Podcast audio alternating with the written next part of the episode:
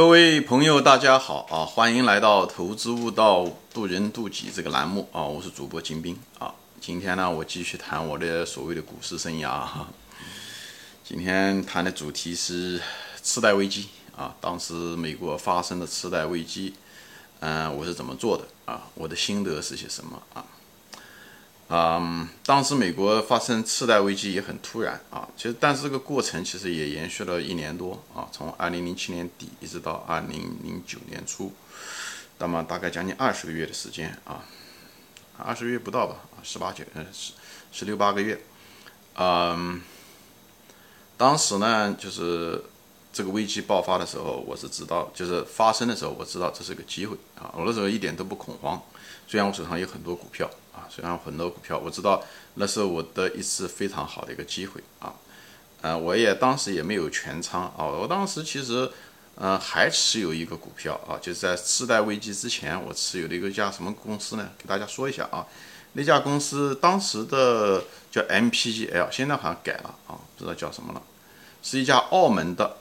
股票，刚上市的啊，二零零七年啊，零六年刚刚上市的。当时发行的股票是二十块钱，就是次贷危机之前哦，是那个澳门的股王叫什么？叫什么何鸿燊的儿子，嗯，开的那家公司啊。但那家公司很显然，嗯，多多少少是有资金在背后操作啊，嗯，能感觉到啊。嗯，不管怎么说吧，后来就是那个公司没想到上市以后不久，这股票就一直在跌啊，一直在跌。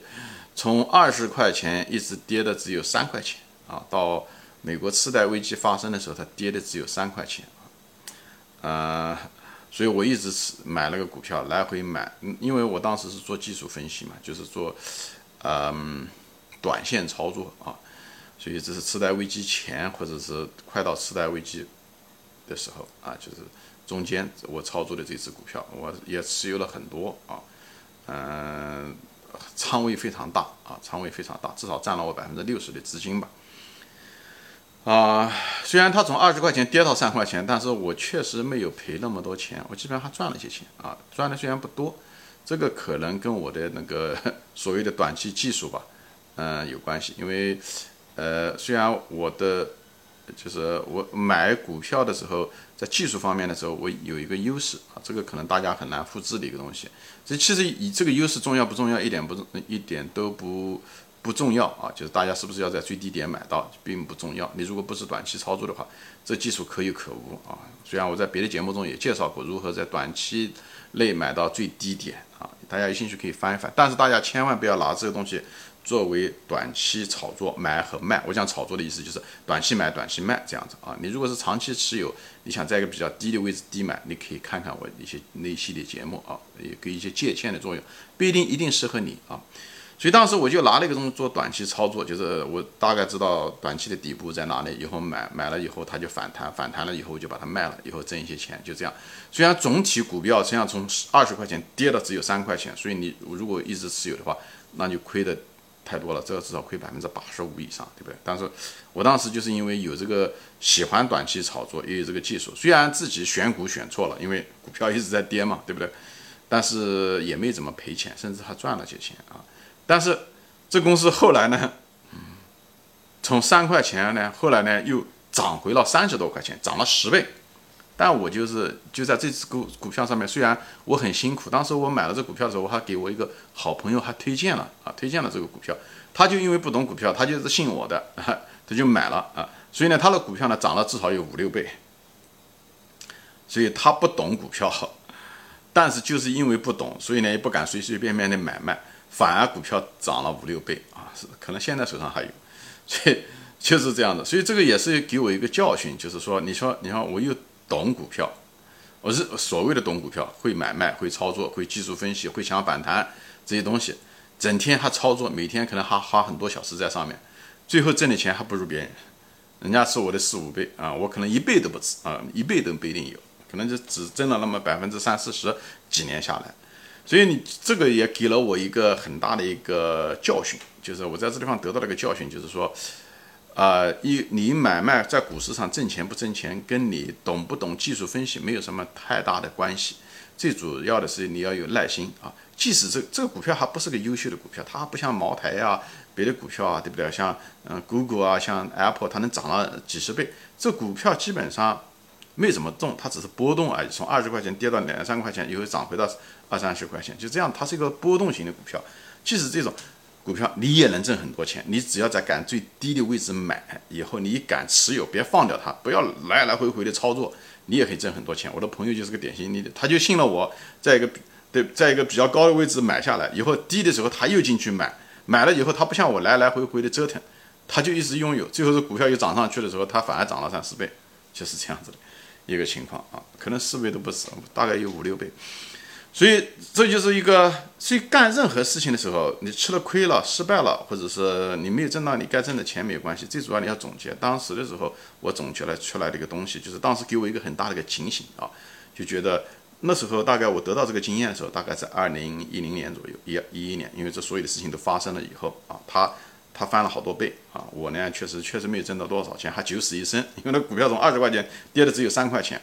那就这样的我也活下来了，我我也没赔钱，还挣了一点点，所以当时就觉得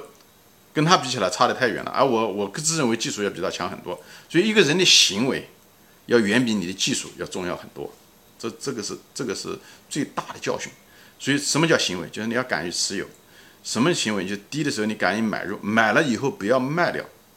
低的时候啊，不要卖掉，不要上来一上涨就落袋为安。那么你如果仓位很重的时候，你就很难不落袋为安。因为这个，所以我就在别的节目中说过，当你一个股票不是特别懂的时候，不要把仓位搞得好大。你仓位一大的时候，它一往下跌，你很害怕，可能买的低。卖的更低，或者稍微涨一点点，你就把它卖掉了，最后你也没挣到钱。你本来指望买的仓位大可以多挣钱，最后仓位大没有给你挣钱，还给你带来一大堆风险，所以得不偿失。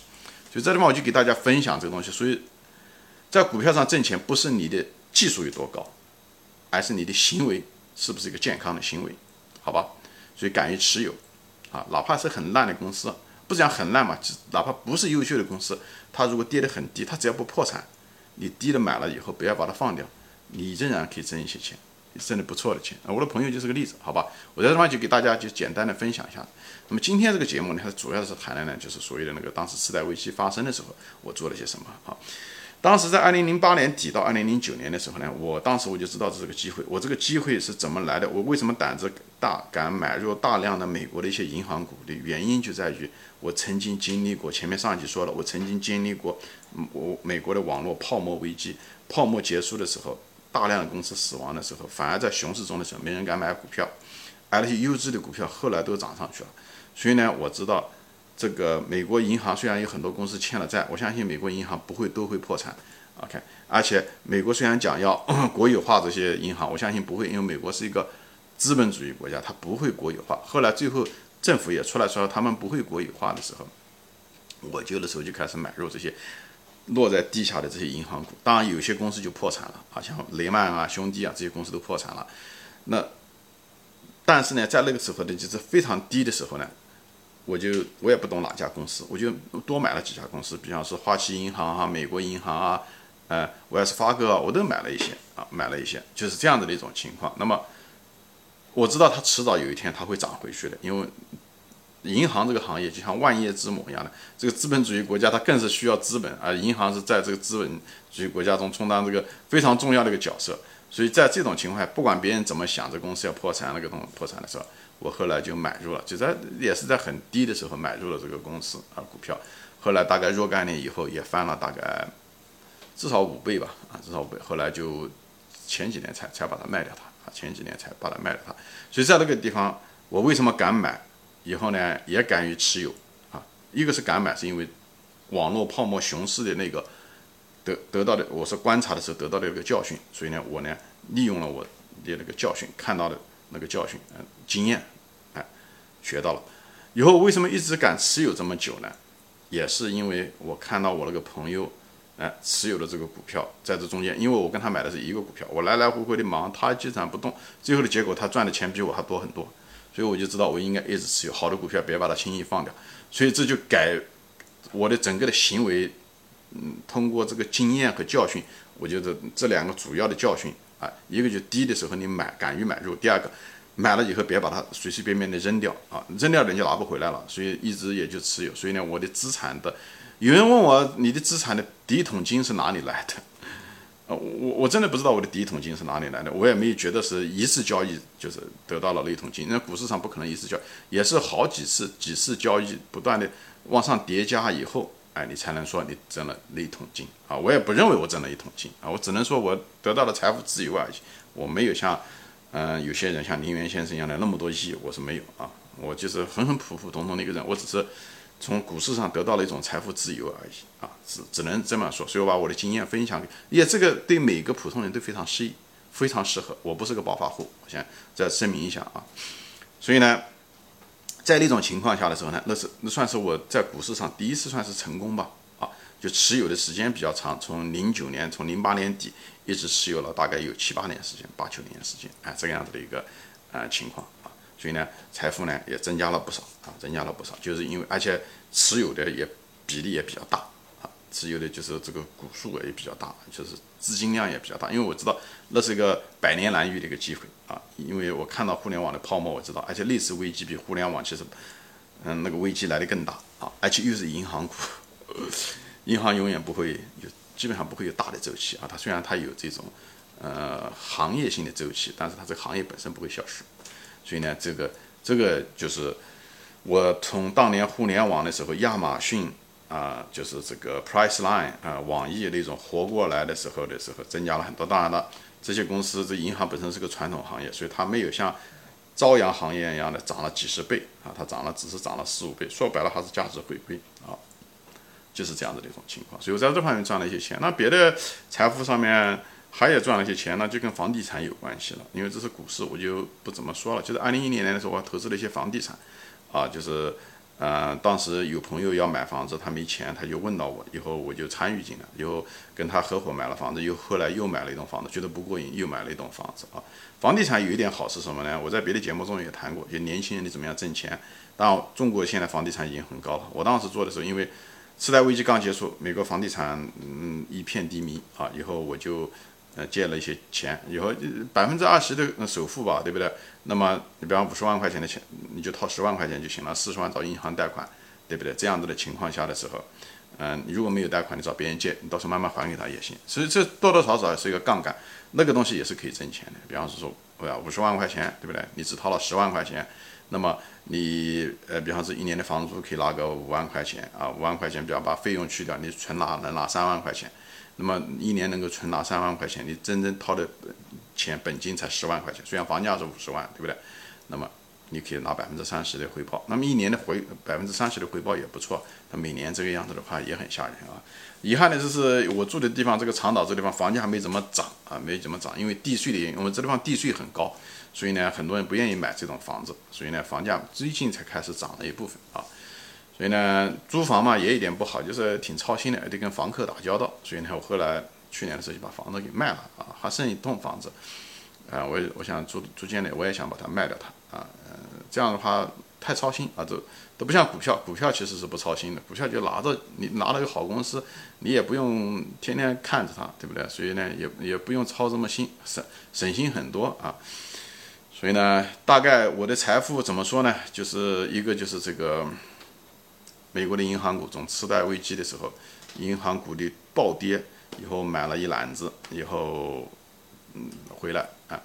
这么花了六七年时间，嗯，确实是财富增加了很多。以后这个房子嘛也增加了一部分啊，就是这样子。所以我的